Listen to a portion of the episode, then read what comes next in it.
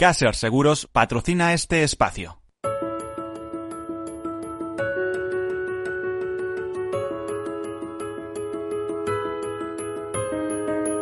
Tercer sector, un espacio para la economía social. Un programa dirigido por Miguel Benito.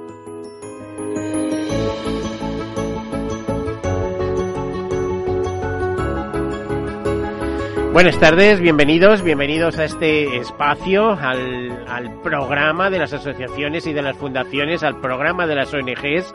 Siempre empezamos con, con eso de las asociaciones o fundaciones, porque ya saben que para ser ONG hay que ser antes asociación o fundación. Más de 600.000 deben ir ya por las 800.000 o un millón de eh, asociaciones eh, constituidas en nuestro país. Eh, fundaciones no tantas, según los registros sobrepasan las 10.000, pero activas como 6.000 y algunas eh, muy relevantes, eh, si nos pusiéramos ahí, pues un tercio sobre las 2.000. Mil y, alrededor de mil de ellas se encuentran en la Asociación Española de Fundaciones, así eh, instaladas. Bueno, ya saben que este programa, este tercer sector, pues intenta hablar de economía solidaria y social, también a veces de voluntariado y responsabilidad social corporativa, de temas que nos interesan. Eh, entendiendo por tercer sector que no es empresa pública, que es empresa privada, que es empresa que reinvierte los beneficios que obtiene en el fin fundacional para que fue constituida esa empresa, es decir, no tiene beneficios por así entenderlo, ¿eh? son eh, otro tipo de beneficios, eh, son beneficios sociales. Pero que este tipo de empresas está basada en la acción social, en la cooperación internacional, en la defensa del medio ambiente y en tantos y tantos pequeños y grandes temas que nos interesan. Hay, ya sabemos, eh, fundaciones que se constituyen con el único fin de conseguir recaudar los eh, ingresos necesarios para combatir una enfermedad rara. Eh, bueno, y, o, o, una enfermedad conocida que es necesario seguir investigando y seguir eh, apuntalando. Por cierto, hoy tenemos a la representante de una de esas fundaciones. Bueno, pues todo esto es de tercer sector, también es, eh, es la solidaridad mercantilmente organizada pero solo para ser más eficaces. También tercer sector es ese mundo que representa un 10% de la economía. A veces parece una cifra un poco disparatada, pero tenemos que tener en cuenta que en la CEPES, en la Confederación Española de Economía Social, hay más de eh, 2 millones de trabajadores asociados a esas 43.000 empresas vinculadas a la economía social y que algunas de esas empresas, mutuas, mutualidades, cooperativas, pues tienen activos importantes. Por ejemplo, solo las mutualidades gestionan activos por encima de los 40.000 millones de euros. Bueno, pues todo este mundo es tercer sector y es lo que ahora presentamos. Hoy presentamos un tema eh, de interés, de valor humano, eh, que nos apetece que ustedes conozcan. Eh, pero sobre todo, repito, por su interés. Ya saben lo que caracteriza la noticia, ¿no? La actualidad y el interés y la comunicabilidad, por supuesto. Pues todos esos objetivos lo cumple este programa con los invitados que tenemos en la mesa. Les cuento un par de notas de actualidad y enseguida empezamos. Bueno, pues eh, funda la Fundación AON España, eh, entidad que colabora con el proyecto 1067 contra el hambre, junto a Caritas Madrid y Meden Catering, eh, ha, organizado diversas acciones, eh, concretamente una acción humanitaria de extrema urgencia que consiste en dar de comer durante 16 días a 1.067 personas. Y entonces se suma a esa eh, situación donde esas 1.067 personas están en situación de su vulnerabilidad severa. Porque ya me dirán, si no tienen para comer, mmm, fíjense en qué situación estamos. Pertenecen a un, a un colectivo vinculado a la parroquia de Nuestra Señora de Valvanera, ubicada en San Sebastián de los Reyes además de la aportación de los recursos económicos necesarios, en este caso por AON, eh, voluntarios de la Fundación AON España participarán eh, en, en, algunos días, por ejemplo el viernes 23 de abril lo hicieron embolsando y repartiendo alimentos en las cocinas de Miden Catering. Eh, la Fundación en España está comprometida con el ODS 2, Hambre Cero, de la Agenda 2030 de Naciones Unidas, con el objetivo de poner fin al hambre, lograr la seguridad alimentaria y la mejora de la nutrición, así como promover la agricultura sostenible y otras actividades de interés. Por cierto, decirles que la entidad ha participado activamente en este proyecto colaborativo y solidario para ayudar a mitigar el hambre en la Comunidad de Madrid donde la crisis socioeconómica ha alcanzado a muchas personas y familias. Por ejemplo, el 40% de las que Caritas está atendiendo en la capital han acudido por primera vez a solicitar ayuda. Bueno, en este caso y en otros muchos, porque la semana pasada escuchábamos a responsables de la Fundación AON cómo oh, se dedicaron a, plantar un bosque ¿eh? como otro de los objetivos de respetar la tierra. Y eh, una otra nota de actualidad es, por ejemplo, comentarles que más de 160 organizaciones sociales han firmado una carta abierta en la que dirigen al gobierno y en la que reclaman una urgente rectificación de la política migratoria en Canarias, donde se denuncia que hay una grave situación de vulneración de los derechos humanos de las personas migrantes. Bueno, pues me temo que esto no se va a arreglar ni con la carta ni con no la carta, porque desde luego venir va a seguir viniendo la gente, así que esto se encauza de alguna manera o, no tiene soluciones. Es, viene, viene, es, un signo de nuestros tiempos, como que, dice. Eh, a través de un escrito que recoge Europa Press, las entidades señalan que las medidas a las que España, con las que España cuenta actualmente en esta materia ponen en riesgo la vida de miles de personas y sitúa al país fuera del marco internacional de los derechos humanos. Pues en fin, ese, ese tema tenemos y además también nos recuerdan estas ONGs que esta forma de intervención no solo incumple eh, con el respeto a los derechos humanos de manera reiterada, sino que también provoca un deterioro de salud física y psíquica de las miles de personas retenidas y que además alimenta el discurso del odio de determinadas, eh, de determinadas em, pues como les diría, opciones políticas, ¿no? Bueno, pues ahí queda, queda dicho eh, esto de que 160 ONGs eh, reclaman al gobierno un cambio en las políticas migratorias. Bueno, dicho esto, entramos en nuestra materia. Nuestra materia de hoy es eh, una serie de cosas que al final tienen un enlace pues muy curioso porque todo empieza con el cáncer de los niños o todo empieza, en este caso muy concreto, con casos concretos. Por ejemplo, el caso de Isabel Montero, una mujer, una mujer bandera, como todas las que eh, pertenecen a esa, diría, secta secreta. Ahora nos contará ella qué es esa secta secreta de la Pure 69, que me quedo siempre muy alucinado. Pero que ella tuvo una hija con cáncer y eh, la sacó adelante. Bienvenida, Isabel. Buenas, tardes. Buenas tardes, Miguel. Eh, tenemos también a Laura García Marcos, también en ese caso, con una experiencia un poco todavía más dura, especial, ¿eh? porque haciendo las Américas, Laura tuvo una experiencia, Laura García Ramos, que le llevó después de esa dura experiencia a decir yo lucho y lucho por todos los que vienen detrás. Y de esa manera eh, creó una fundación, el sueño de Vicky.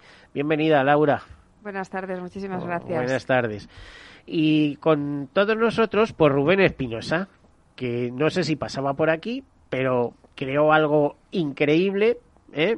que es como un movimiento translacional, es decir, y a partir de aquí la gente se mueve y con ese movimiento generamos energía, generamos recursos económicos que van a parar a la investigación contra el cáncer, ¿no? El Rubén Espinosa, creador, impulsor de algo que también es muy cabalístico. La verdad es que cuando lo leía me quedaba un poco flipado, lo, lo explicaré ahora.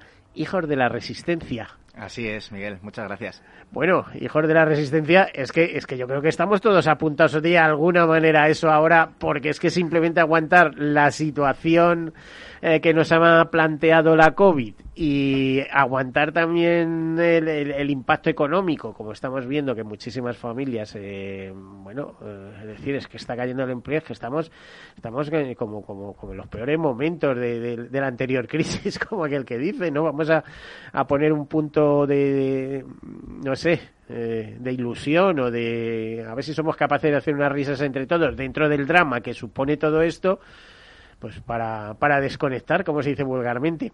Bueno, Isabel, ¿qué es esto esotérico de la Pure 69? A ver, cuenta, cuenta, por favor. ¿Eh?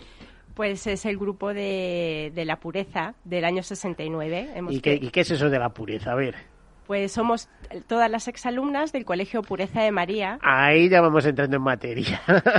es decir, del año 69, que Eh, nacimos en el 69. el alumni work, ¿no? Como se dice, ¿no? y, sí, y que sois capaces de mover montañas y el mundo, porque yo ya conozco algún, algún Sí. miembro, ¿no? La verdad que sí. Nos hemos vuelto a. Nos hemos reencontrado, digamos, al cumplir los 50 años. Y ahí estamos un grupo enorme de mujeres luchadoras. Un grupo, y cuando dices un grupo enorme, ¿cuánto, cuánto de enorme? Pues creo que eh, a la fiesta de los 50 años debimos ir cerca de 80 y seguimos, sí, bastantes. Y seguimos en el grupo, pues debemos seguir unas 60 y pico, con muchas ganas de reunirnos, que todo esto del COVID nos tiene un poco paradas y nos tenemos que comunicar por el WhatsApp, pero muy unidas todas. Yo no sé qué os harían en ese colegio, pero os pusieron las pilas a todas, ¿eh? Porque no hay una con un cargo malo. es decir, sois todas absolutamente funcionales, ¿no? ¿Eh? Sí, es así. sí, sí. Bueno, y el caso, el caso por el que nos encontramos hoy, tu experiencia personal es que eh, tuviste un caso de cáncer con uno de tus hijos. Descríbelo brevemente, que vamos a pasar, eh, vamos a hablar ahora también con Laura de esto Vale. extensamente. Pues mi hija mayor en el año 2019, después de un año de médicos y búsquedas, le diagnostican un cáncer a mi hija Miriam y, y nada, un linfoma de Hodgkin le diagnosticaron. Y bueno, pues tuvo que pasar todo el proceso de quimioterapia, de radioterapia. Por cierto, hemos lamentado que no estuviera aquí con nosotros. Ya, yo ¿eh? también. Porque, mm, Yo también, A ver, hay que desinhibir, hay que contar las cosas, ¿no? yo también, yo también, pero bueno, estaba con clase, está con exámenes y Y además, cuando las cosas se superan, mucho más bonito, ¿no? sí, la verdad que sí. Porque os tocó luchar, desesperación, de Nos todo, ¿no? tocó luchar. eh, bueno, Miriam está a día de hoy bien, está en remisión, pero hemos vivido momentos muy difíciles con otros niños, claro. Por eso ¿Cuál- estamos aquí. Isabel, ¿cuál es tu conexión con Laura en este caso? Mi conexión con Laura ha sido a través del podcast que le hizo Rubén a Laura. Bueno, pues ya estamos. Entonces, de todos modos, vamos a entrar con Laura. Laura, eh, experiencia personal, persona conocida, ¿eh? Porque mm, alguna vez hemos hablado de que, bueno, yo soy uno de los ideólogos de los premios solidarios del seguro, ¿no? Eh, mi programa anterior es seguro, yo soy, no soy socio fundador, pero sí fui fundador de Inese, en- allá en el año 86, es más, fui a registrar la marca personalmente, era junto a dirección en aquel momento, después de pedir una excedencia en aseguradora y incorporarme a aquel proyecto, y bueno, ahora colaboro con ellos hasta el momento. ¿eh? Lo- el futuro Dios dirá, no, no está escrito, como se dice.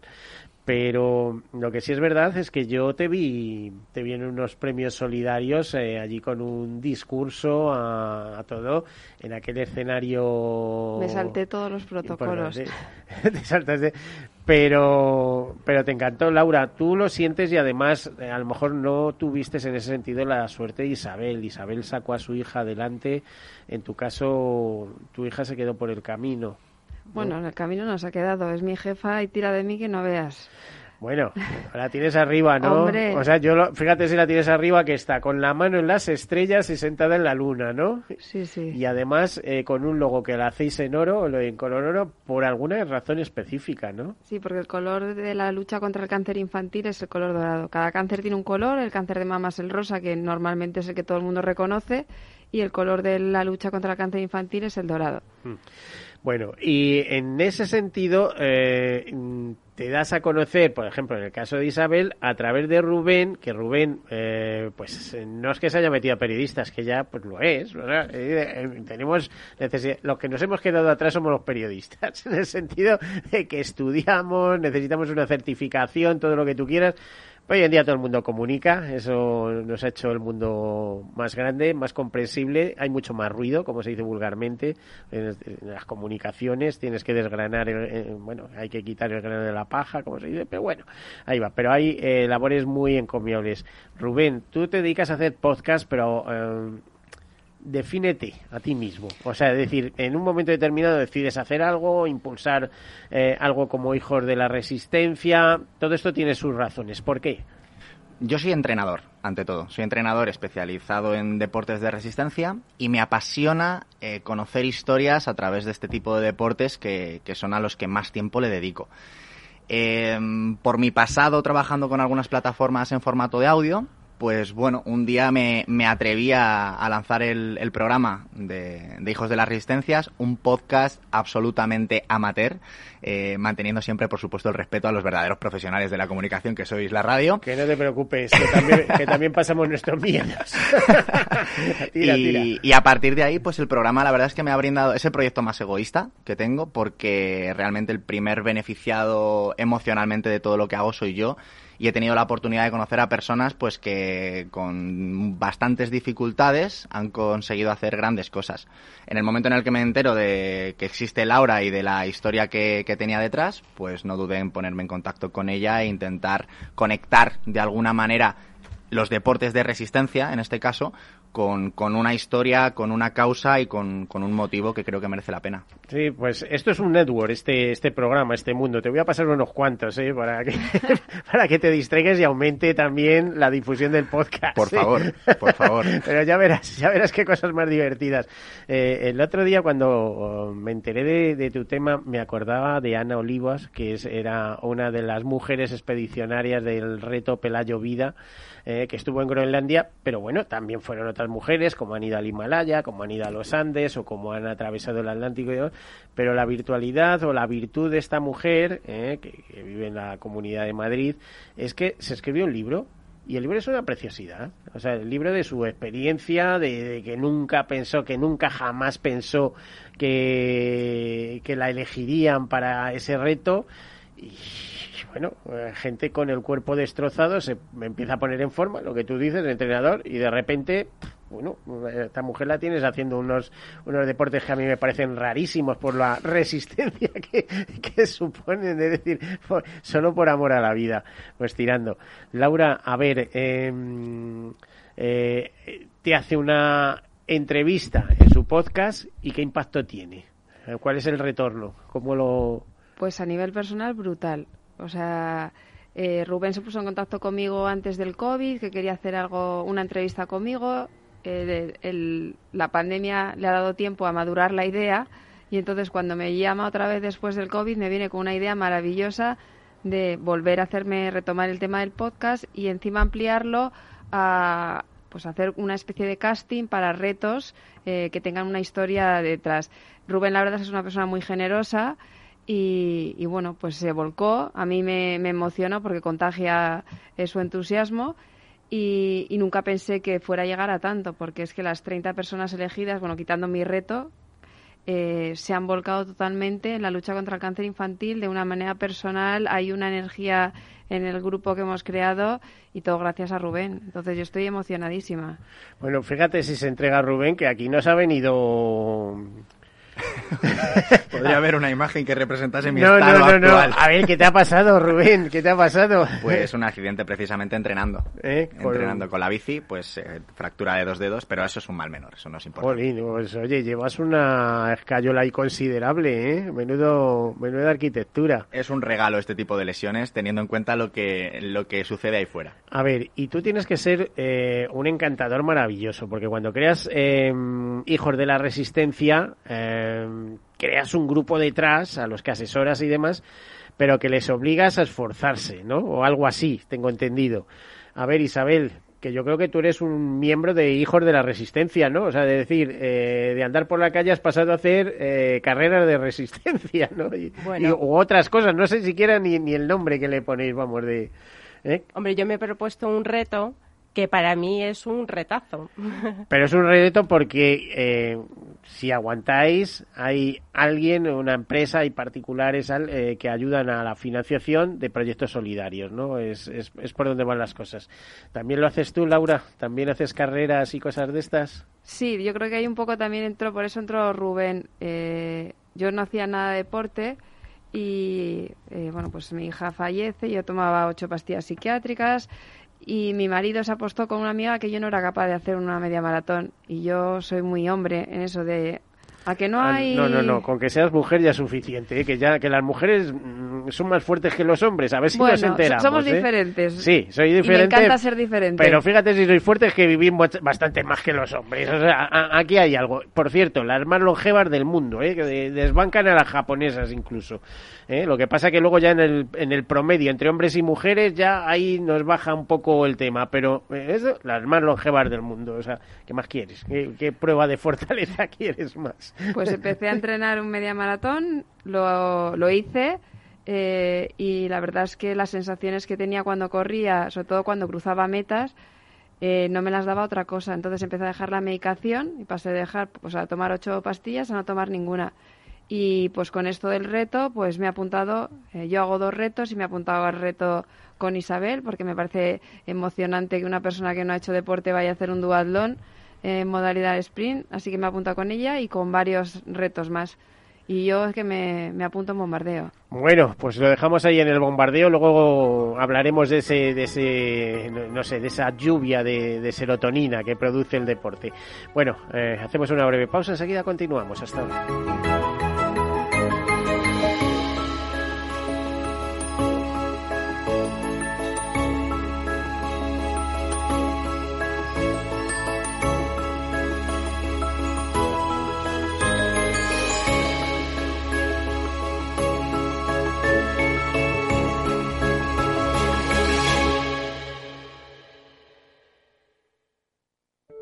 Soy José Luis, director de Seguros García Ochoa, y quiero darte mi teléfono personal para asesorarte, hacerte un estudio de todos tus seguros y ayudarte a ahorrar. Toma nota, 679 48 20 40. Repito, 679 48 20 40. Mi compromiso, estar más cerca de ti. José Luis García Ochoa, Premio Empresario del Año Fedeto 2019. Seguros García Ochoa, comprometidos con las personas.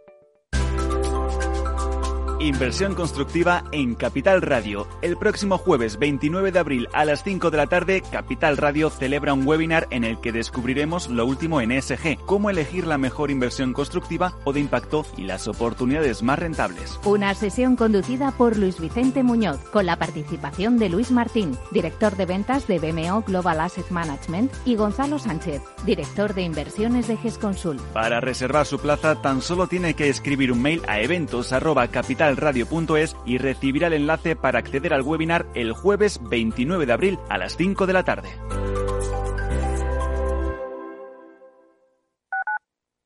Capital Radio Madrid 105.7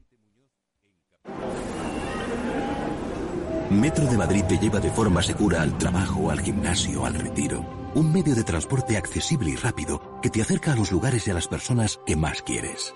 Ahora y siempre, utiliza el transporte público. Ahora y siempre, muévete en Metro. Metro de Madrid, Comunidad de Madrid.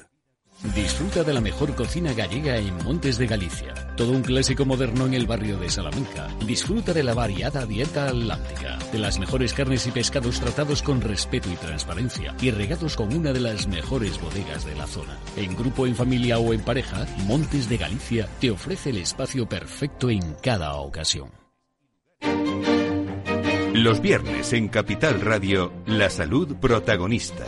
Valor Salud. Industria, pacientes, profesionales y directivos del sector. Investigación y todas las áreas del mundo de la salud y sanidad con sus personas y empresas. Evolución de la pandemia. Novedades de nuestra medicina y sus profesionales. Con los expertos y destacadas empresas. Valor Salud. Cada viernes a las 10 de la mañana, la salud protagonista con contenidos claves y un estilo propio.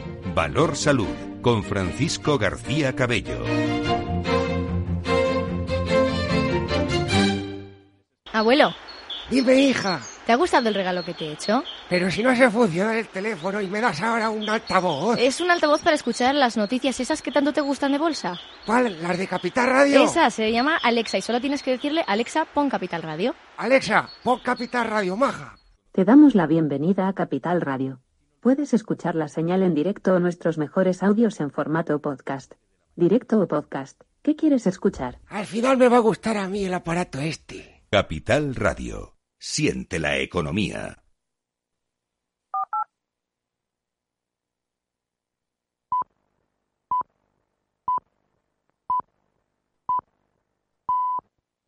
Tercer sector, un espacio para la economía social. Un programa dirigido por Miguel Benito.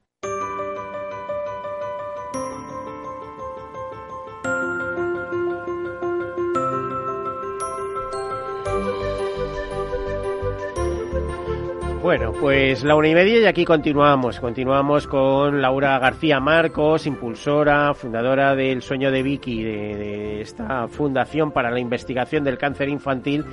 Una persona eh, eh, incansable, en el sentido de que, aparte de dar sentido a su vida y a, y a la que la guía desde arriba, lo, lo ha dejado bien claro, que Vicky dice, sigue mamá, sigue mamá, eh, de alguna manera, eh, pues ella no para de difundir el mensaje, eh, porque por eso, porque necesita recaudar, necesita que la investigación del cáncer infantil tenga los medios adecuados y consiga esa meta para que, bueno, otros que, que están en esa situación o que puedan llegar a estar, pues no pasen lo que ya ha pasado. También estamos con Isabel Montero, eh, una mujer eh, bandera de ese grupo de, antiguas alumnas que me hace mucha gracia, Pure 69 es increíble, pero eh, sí es verdad que un grupo de, perteneciendo a un grupo de, mujeres, el día menos pensado las vemos ahí constituidas en asociación,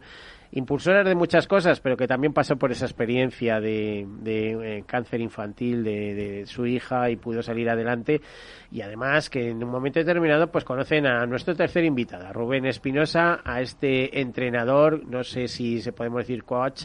Eh, Puedes llamarlo como quieras. Pero vamos, un deportista que las ha puesto a correr a todas eh, y a todos los que se pongan por en medio. Y además, el que quiera correr, corre por una buena causa, que es conseguir eh, recaudar fondos. Pues eh, siempre para investigación, Laura, esos fondos. Sí, el lema de la fundación es los niños con cáncer no necesitan milagros, necesitan investigación. Cuando Vicky enfermó, lo único que le habría curado es la investigación. Hay muchas asociaciones, fundaciones, como has dicho tú anteriormente, que se dedican a otras cosas y son súper necesarias también. Pero el cáncer infantil es considerada enfermedad rara, es la primera causa de muerte infantil entre niños de 2 y 16 años. Se diagnostican 1.500 casos al año, falleciendo uno de cada tres y es una realidad que no conocemos nadie. Yo tampoco la conocía hasta que me tocó. Eh, vemos que pasan estas cosas en la televisión, que uno se enferma, el hijo del primo, del abuelo, del tío ha tenido cáncer, pero nunca piensas que te va a tocar a ti. Y cuando toca duele mucho. Bueno, eh, la verdad es que sí, y, ahora seguiremos hablando de ese tema, pero eh, es un tema que hemos tocado en, estos años muchas veces. Es que quiero recordar, por ejemplo, a Paloma de Boy, que es voz oncológica infantil, eh, diversas asociaciones. Bueno, hay, hay mucho, no sé cómo diría, el mundo de la ONG hay, o de la asociación Fundación hay mm, muchas personas volcadas, dando lo mejor de sí mismas eh, en un doble sentido, intentando recaudar fondos para investigación o simplemente aportando su, su presencia y, no sé, y, su capacidad de entrega, ¿no? Eh, tengo un grupo también que, que, bueno, pues que se disfrazan de payasos para estar con los niños, cosas de estas, de estas cosas hay, hay muchas. Eh, Laura, en tu caso, eh, el hecho de estar luchando por esta causa se ha convertido en, iba a decir el leitmotiv, que es una palabra que se emplea en el mundo de la música, pero eh, eh, un, motivo para, para estimularte, para que dejar las depresiones, dejar todo y tirar adelante y saber que estás haciendo algo bueno por, por, por los demás, en un mensaje que te mandan indirectamente, dices, oye, sigue luchando, no lo dejes. Bueno, a mí cuando mi hija enfermó, primero pregunté, yo creo que es la primera pregunta que nos hacemos todos los padres, el por qué, por qué a mi hija, por qué a mí la única respuesta que encontré fue otra pregunta, ¿y por qué no?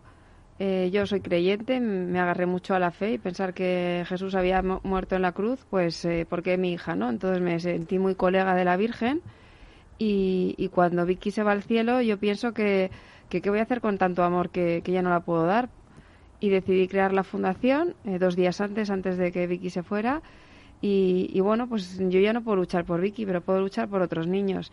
Y no soy una persona triste, al contrario, soy una persona muy alegre, creo que soy una afortunada por haber podido cuidar de mi hija e intento pues ayudar a otros niños a que no pasen por esto, a concienciar a la sociedad, que yo creo que, que yo la primera cuando mi hija enfermó no sabía y, bueno, pues si puedo ayudar a otras familias que se encuentran en el mismo proceso, pues eh, yo lo hago encantada. ¿Cuánto tiempo te ocupa a ti? El, ¿Cuánto tiempo le dedicas a la fundación? 365 días, 24 horas.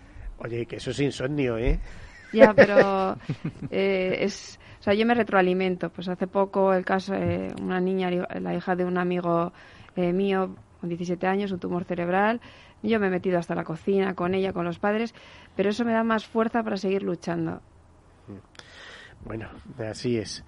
Vamos a hablar de fuerza. A ver, eh, Rubén, ¿qué nos explicas de fuerza? A ver, ¿cómo, cómo empiezas? ¿Cómo empiezas? ¿Cómo reorganizas todo eh, este lema? Muy bonito, por cierto. Imagino que puede ser hasta marca registrada, Hijos de la Resistencia, porque en los tiempos que vivimos, eh, dice, no un podcast. Llevamos a lanzarnos con esto y aguantar, chicos, aguantar que algún día la COVID esta se pasará, ¿no? Que... Total. Pues mira, toda esta idea eh, al principio iba a ser algo individual eh, mi objetivo el año pasado era hacer el Ironman de Lanzarote y mi idea era recaudar fondos para eh, una causa con la que yo me sintiese identificado y que me tocase hondo, ¿no? Ahí fue cuando contacté con Laura, vino el COVID, cancelaron la prueba y pues durante todo ese tiempo que tuve para pensar dije, ¿de qué manera podemos impactar más eh, si le damos una vuelta a esto? Vamos a dejar un poco el ego de lado y, ahí surgió la idea eh, con Ángel Pérez, que es otra de las personas que está metido en la organización.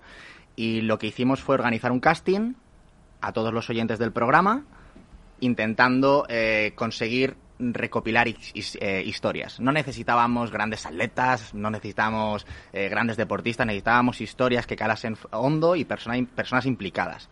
Y ahí fue cuando recopilamos una serie de personas maravillosas. Ahí entran los 30 retos, 30 personas con sus retos individuales. Unos van a hacer un dualdón, otros una maratón, otros van a correr 5 kilómetros eh, porque van ligados a una sonda. Hay historias de todo tipo y de, y de todos los tamaños. Tenéis que hacer retos de birding, como dicen aquí, ¿eh? A ver quién localiza más petirrojos cuando llegue el otoño. Fotografía más, más petirrojos en un fin de semana, una cosa de estas. Sería una opción, porque tenemos el casting cerrado, si no. y así fue como surgió. Y la verdad es que la acogida ha sido espectacular, tanto por parte de las marcas que nos apoyan como por parte de, la gente a la hora de. Hay mucha gente dispuesta a esforzarse, pero físicamente decir, venga. Sí, sí. de hecho, es más, te diré una cosa.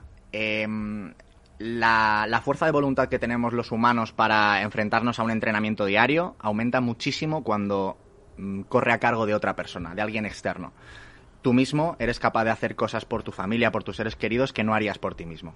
Y por eso hay tanta gente implicada y entrenando a diario, gente que no ha entrenado nunca, pero dice, ostras, es que ahora realmente puedo aportar mi granito de arena al mundo, puedo hacer que eh, alguien al otro lado se vea beneficiado si yo me esfuerzo. Y eso yo creo que es amor puro y duro y el amor mueve el mundo. Laura, eso te ha ocurrido a ti. Decía, claro, tú te has metido aquí, pues deja las pastillas con las carreras, con no sé qué, unos chutes de serotonina que, vamos, satisfacción vamos, que estás contigo mismo que no, que no te lo crees, ¿no? Sí, sí, o sea, yo estoy encantada con el deporte, soy otra persona, es mi nueva droga y con esto de los 30 retos es que, o sea, es, irte a la cama pensando, no estoy sola, o sea, en esta lucha no estoy sola, es gente que no me conoce de nada y que gracias a Rubén están luchando por mi causa. Y con una ilusión, entonces, eso, además eso se contagia. Entonces tenemos un grupo maravilloso y, entonces eso me ha motivado a que yo no solo me quede con mis dos retos que iba a hacer, sino que me apunte al de Susana, me apunte al de dos niñas que van a hacer, me apunte a todos. Bueno, a todos no, que no, me da el físico. Isabel, ¿y tú te presentas a, a esto por qué o de dónde surge eh, esa inquietud?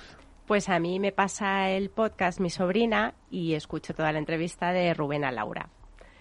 y como yo siempre he sentido que tenía que comprometerme con este tema de la investigación, porque Miriam había tenido suerte, pero por desgracia no todos los niños tienen su misma suerte, pues dije, mm, yo quiero, quiero hacer algo. Lo que pasa que yo, claro, para el deporte mm, no, no había hecho deporte y no sabía muy bien con qué reto presentarme. Y nada, decidí presentarme con un duatlón distancia sprint que es 5 eh, kilómetros corriendo. Nada más, diría, nada más, solo, solo con, con eso. O sea, eh, no había nada más fácil, ¿no? Decir, oye, mira, yo, yo quiero caminar rápido, una cosa de estas, ¿no? no a ver, para mí es, es complicado porque es que yo ni siquiera tengo bicicleta, Miguel, me la he tenido que comprar. Así que partiendo de eso, entonces son puedes cinco... porque eres, eres jovencita, ¿eh? estás en la edad, estás en la edad. Bueno, sí, sobre todo porque tengo ganas y tengo ilusión y, y lo quiero hacer y estoy comprometida. Entonces seguro que, lo voy a hacer, lo voy a conseguir. Bueno, te digo yo que sí. Y yo también. No hay margen de error aquí. Eh, a ver, eh, Rubén, ¿cómo monitorizas que la gente realmente hace lo que dice que hace? Pues esto es muy sencillo. Eh, todos y cada uno de ellos tienen una fecha que comentaban en el casting, una prueba que no siempre es eh, reglamentaria, es decir, hay gente que se ha inscrito a carreras oficiales y hay personas que van a hacer, por ejemplo, ir un Santiago en 12 días. Eso lo que supone estar corriendo 60 kilómetros al día. Es muy fácil de monitorizar. Lo que yo no puedo monitorizar y no entra dentro del plan es el entrenamiento diario de cada uno de ellos. O sea, estamos en contacto por nuestro, por nuestro chat privado y estamos eh, al tanto de lo que va haciendo cada uno. Pero luego cada uno tiene su entrenador o tiene su forma de preparar esos retos. Ahí ya no entramos porque se nos va de las manos, claro. Es que esto ha cambiado tanto porque, eh, eh, fíjate, hace 40, entre 40 y 50 años yo era montañero, espeleólogo, periodista y para, digo, piragüista y paracaidista. Ni más más ni más menos, ¿eh? Y esto, eh, a veces me pongo a ver la televisión y digo, pues esto no es nada. O sea, ahora, antes te tirabas con un paracaídas EFA o con un paraplén, ¿no? Y, aterrizabas y tal igual. Hoy en día se pone en el este y ni paracaídas ni puñetas. Te lo hablen a 100 metros. La gente se tira por un barranco que no sabe si se va a estampar o no. Dice, no, no, las cuerdas te dan un chute. Bueno, si te fallan las cuerdas, ahí te quedas estampado, ¿no? Eh, no sé, o sea, es decir, hemos llegado a, a, las cosas más, más salvajes, más, más bestias diríamos, en, el tema de deporte y de los desafíos más extremos. Pero es que tanta, tanta serotonina necesita tiene una la mente humana. Tiene una explicación, y es que hoy en día vivimos tenemos un ritmo, tenemos una dinámica en la que la ansiedad y el estrés nos come. Entonces, todo lo que sea prescripción médica atiende a que la salud física de una persona se mantenga estable. Pero, ¿qué hay de la salud mental? Hoy en día en este país se suicidan 10 personas al día. Sí, es un tema que hemos tratado mucho en este programa también, ¿eh? con las asociaciones de esto. Y pues, eso es uno de los grandes, eh, más de 3.000 personas eh, eh, al día, cuando tenemos 1.200 accidentados de tráfico con montones de campañas advirtiendo y demás, cuidado con el tema de la conducción, con no sé qué, con no sé cuánto, y tenemos más de 3.000 suicidios anuales Exacto. y medidas de prevención conocidas mediante campañas de divulgación como que no. Ahí está. ¿eh? Y ahí entra el. Ahí algo se está haciendo, me consta, ¿eh? porque es un tema que no hemos tratado, hemos tratado no hace mucho también. Ahí es donde entran los deportes de este tipo, que al final eh, ya no es una cuestión solo de serotonina, sino de... Esto es como, siempre pongo el mismo ejemplo, el dominguero de... el, el, que sale los domingos con la bici. No disfruta solo saliendo el domingo, sino preparando la ruta desde el lunes que está ya diciéndole a sus amigos cómo quedamos, cuándo quedamos, dónde vamos a ir, vamos a hacer esta ruta, vamos a hacer lo otro. Entonces, al final es más una, una forma de, de abstraerse un poco del, del, ritmo agresivo que llevamos durante el día a día. A ver, es que yo creo que pasa como con los periodistas, que no sé si sabes que los periodistas, los que escriben, disfrutan tres veces, ¿no? Eh, por ejemplo, cuando hacen la entrevista o preparan el contenido, cuando lo escriben y cuando lo ven publicado. Pues por lo que estás contando es lo mismo. Cuando preparas la ruta, cuando la ejecutas y después cuando llega el lunes eh, te tienes que incorporar al trabajo, aunque sea teletrabajo, pero tu mente está eh, pues todavía pensando en los cantuesos y las amapolas del campo. Por cierto, que, que está la primavera preciosa y no puedo sustraerme a eso. Bueno, y todos estos desafíos, ¿en ciudad o salís al campo a realizarlos? A ver, Isabel. Depende, hay de todo. Yo en mi caso es en, carretera. Yo voy a hacer el duatlón de ¿cómo en carretera?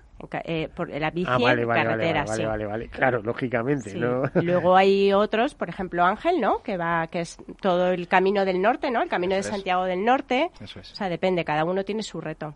Hay un chico, por ejemplo, de Getafe, ¿verdad? Sí. Eh, que va a hacer eh, una travesía de 10 kilómetros nadando y entrena en una piscina de 25 metros. Rubén, lo asombroso es que tengas a toda esta gente de alguna manera, eh, dice, bueno, yo soy entrenador, pero la tienen monitorizada. Eh, son dice- como robots.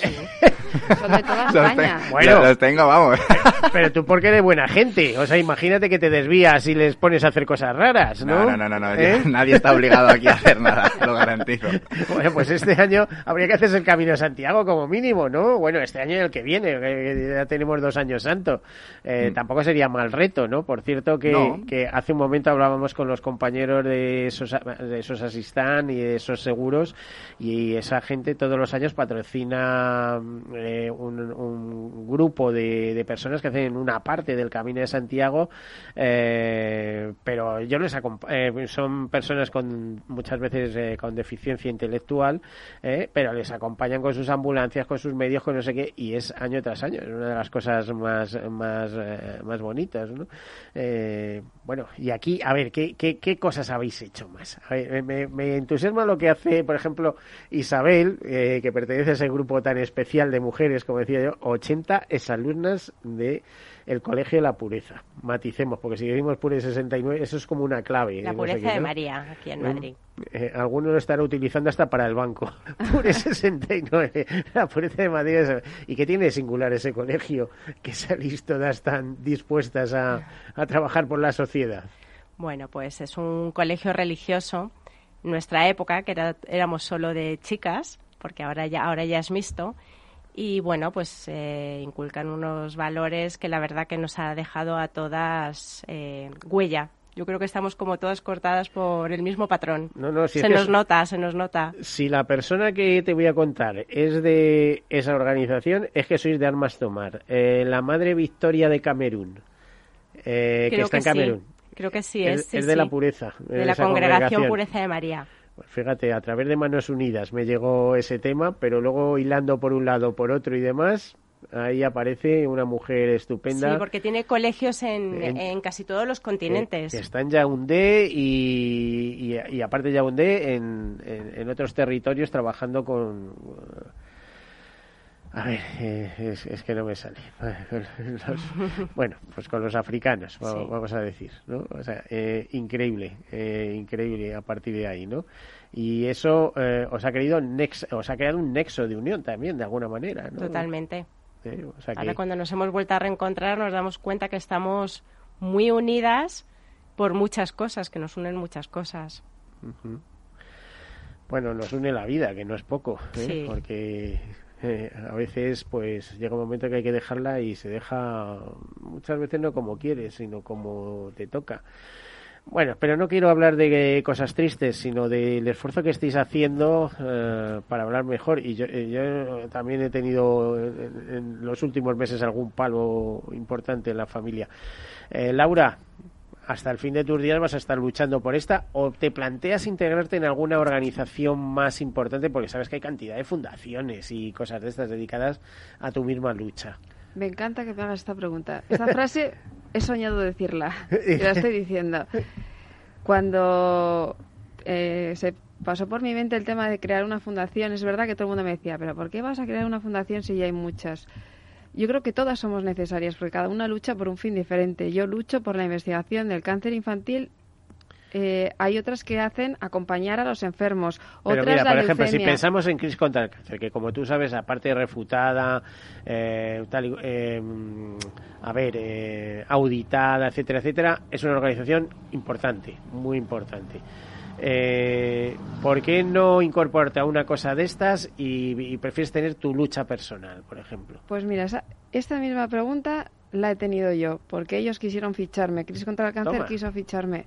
Y yo me- mm, dije que fenomenal, pero llamábamos Vicky contra el cáncer, aunque Cris son las siglas de Cancer Research. Bueno, pero puede tener un pequeño apartado ahí, a lo mejor, ¿no? Que te No, yo admiro muchísimo esa fundación, hace una labor maravillosa, recauda muchísimo dinero, conozco mucho a Antonio Pérez, que es el jefe que está en La Paz de, de oncología, pero yo mm, me quiero dedicar el 100% a investigación de niños, no investigación de adultos. Bueno, conseguir recursos para investigación de niños. Y, y, dar visibilidad a este problema.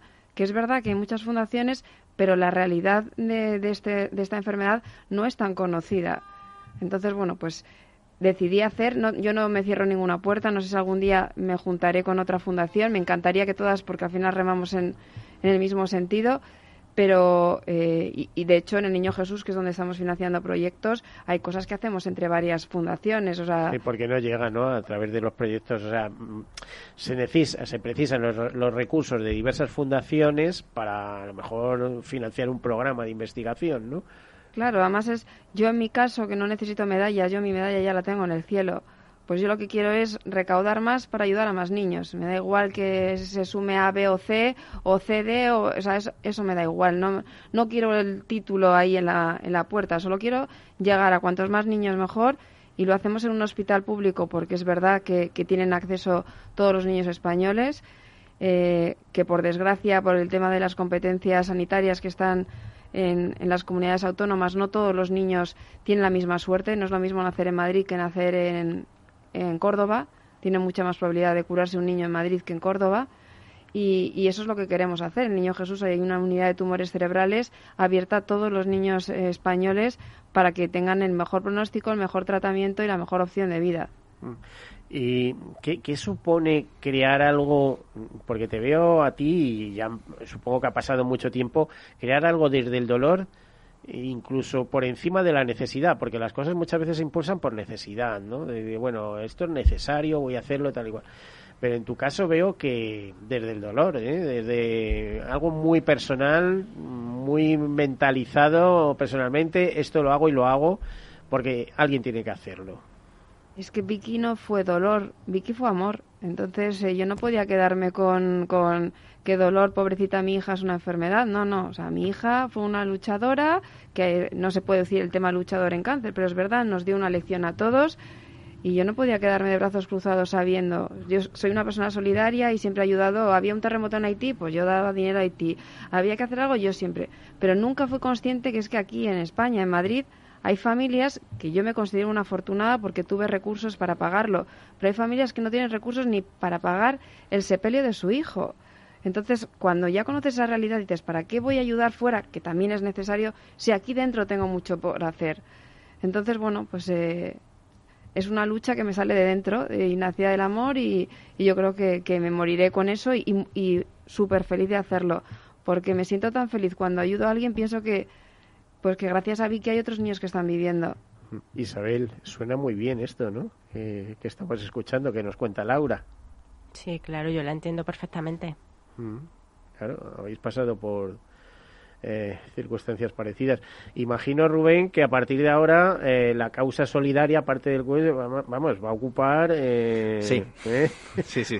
De hecho, ya tenemos la, mente puesta en el año que viene y en futuras historias que podamos montar. Pero de momento queremos exprimir al máximo esta, esta experiencia. A ver, voy a hacer una pregunta indiscreta. ¿Se puede vivir de esto? ¿De qué? ¿Del podcast? De, no del podcast, sino del movimiento, eh, de, mm, eh, de, lo que has dicho, de entrenar a otras personas, de animar a otras personas. De animar, o sea, yo me dedico a muchas cosas, tengo mi parte de divulgador, por la cual no percibo nada, pero obviamente me permite llegar a más personas y yo tengo mis clientes deportistas a los que llevo uno a uno y de ahí como de ahí ya no ni mi nevera. Entendido. Pero yo de aquí lo único que gano es satisfacción emocional y conocer a estas personas. Bueno, el salario emocional, como yo digo, ¿no? Que es a veces... El, retorno emocional, exactamente. O sea, hay cosas que no... Es que el dinero no es todo en la vida, como desde luego que no, ¿eh? Desde luego que no. y en este proyecto, desde luego, ganamos todos. Mm. Todos. A ver, ¿tú qué has, qué has, ganado hasta ahora? ¿Has adelgazado con esto? No. pero, pero eh, a ver, te veo eh, eh, fíjate, igual que, a Laura la veo mm, muy metida en su papel, muy comprometida, tengo que hacer esto, tengo que divulgarlo, tengo que sacar fondos. De... En tu caso, eh, veo que todavía estás celebrando la victoria sobre la no, enfermedad. No, yo estoy muy ¿eh? comprometida con esta causa, ¿eh? Y estoy luchando mucho en mi recaudación de dinero y ya llevo mi dinerito recaudado. Es la que más lleva, es, la que lo más estoy, lleva. Lo estoy moviendo mucho, tengo mucha ilusión, estoy entrenando en casa de A momento, tope. sí, y salgo cuando puedo porque ahora tengo una lesión en los pies.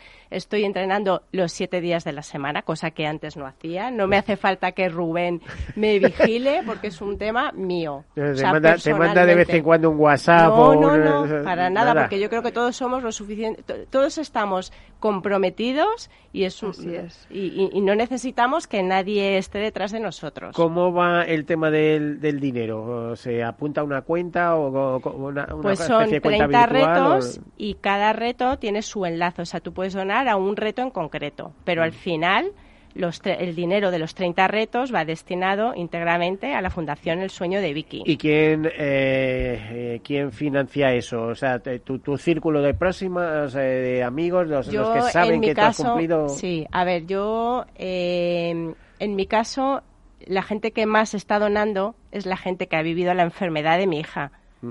Y ha pasado todo el proceso con nosotros y ha pasado ha también ha vivido eh, la enfermedad del resto de niños del hospital pero bueno yo lo estoy distribuyendo todo lo que puedo también a través de redes sociales eh, Bueno, lo importante es recaudar. Y esa Claro. recaudación que está a lo mejor en una cuenta determinada, luego Eso va a parar, eh, por ejemplo, a, al- a, a 100% dónde va? a la fundación el a la sueño de Vicky El Sueño de Vicky. Y a través ¿no? de una plataforma que se llama iHelp. iHelp y es una plataforma que creó Rubén eh, el reto principal y dentro de ese reto principal estamos los 30 retos. Y hay retos maravillosos. Hay un reto de abuelos que yo me voy a apuntar a ese reto y que son abuelillos, van a recorrer, la- hacer la ruta del Torote, que son 15 kilómetros. ¿Y la edad?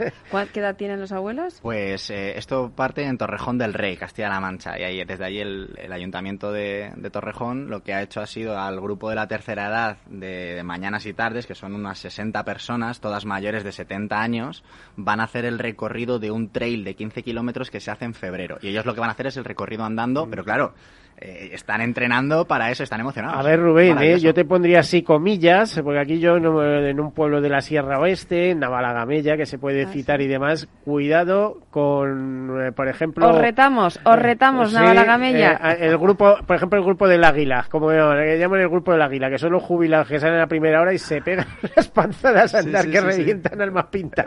Cuidado, eh. Cuidado. Pues tomad nota, Navalagamella. Bueno, pues toma nota. eh, no sé si eh, nos queda ya para despedirnos nada más. Así que muchísimas gracias por estar aquí con nosotros y contar Gracias, vuestras experiencias. Eh, Rubén Espinosa, muchísimas gracias y nos iremos enterando de lo que hacéis simplemente buscando en Google. Hijos de la Resistencia, ¿no? En redes sociales, Hijos de la Resistencia barra baja oficial, ahí tienen los links para poder donar y, y todas las referencias. Vale, muchas gracias Isabel Montero. Muchísimas gracias por estar eh, aquí Gracias con ti, nosotros y por desvelar, desvelarnos eso, esa clave Cure 69 y Laura García Marcos del Sueño de Vicky, impulsora de la Fundación. Sueño de Vicky. Muchísimas gracias por contarnos tus anhelos, tus ilusiones, tus Muchas ganas de lucha. Miguel. A todos ustedes, eh, la próxima semana otro programa, nos escuchamos, feliz semana, disfruten de esta bonita primavera. Hasta luego.